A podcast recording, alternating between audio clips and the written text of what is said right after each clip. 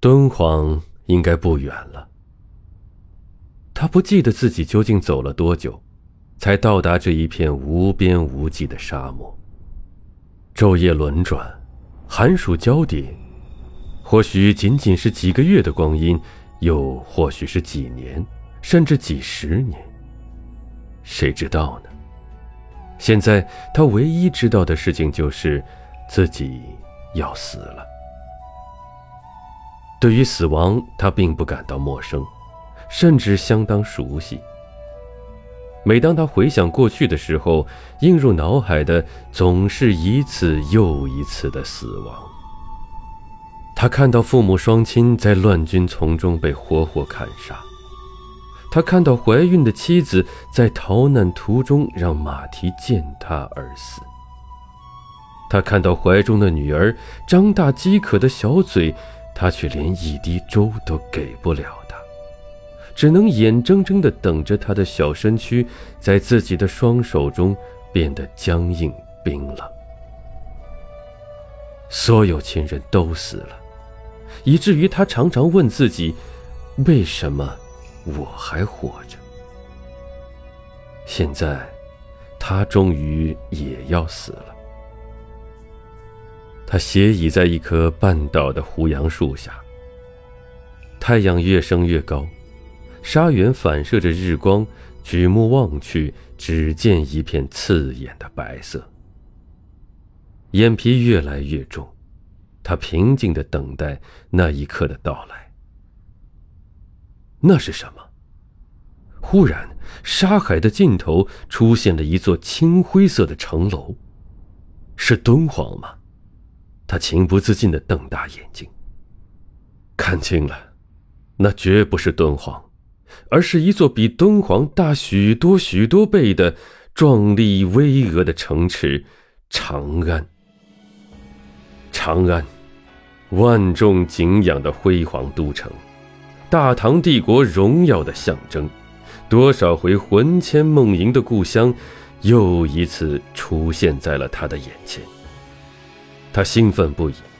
忘记了自己正濒临死亡，竟然挣扎起身，匍匐向前，朝他的长安城爬过去。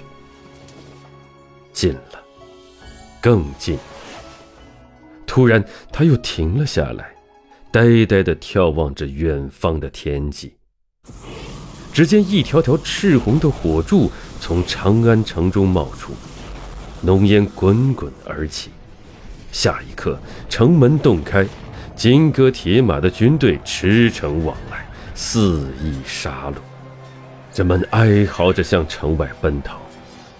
城中，朱门甲第在烈火中纷纷倒塌，尸骨堆积如山，把世上最宽阔的朱雀大街也堵塞了。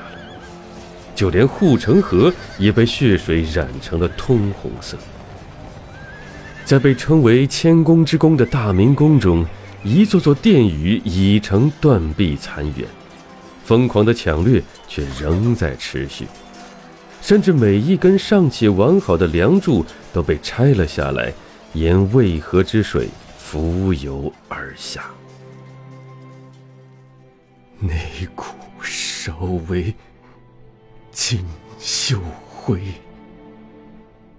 天阶大惊，公卿故。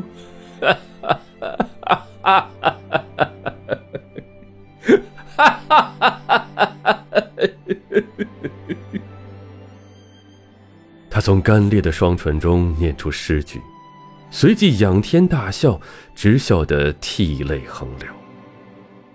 哈哈，他全都记起来。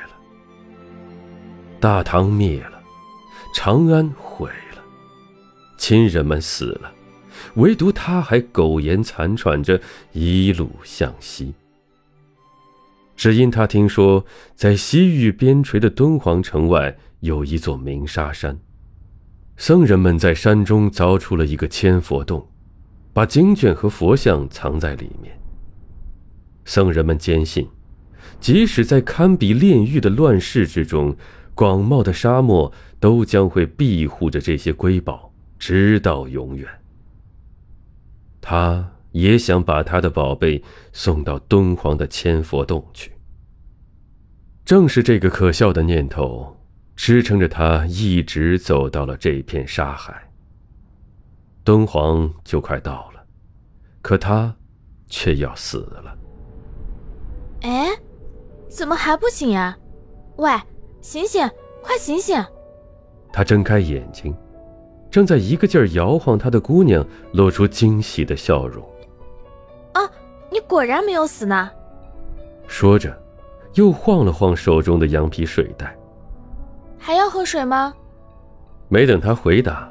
他就把水袋口塞进他的嘴里，水质清冽甘甜，真是救命的灵药。怎奈他的动作太莽撞，灌得虚弱的他连连呛咳起来。哎呀！姑娘又手忙脚乱地收起水袋，气鼓鼓地说：“就这么点水，都让你给咳掉了。”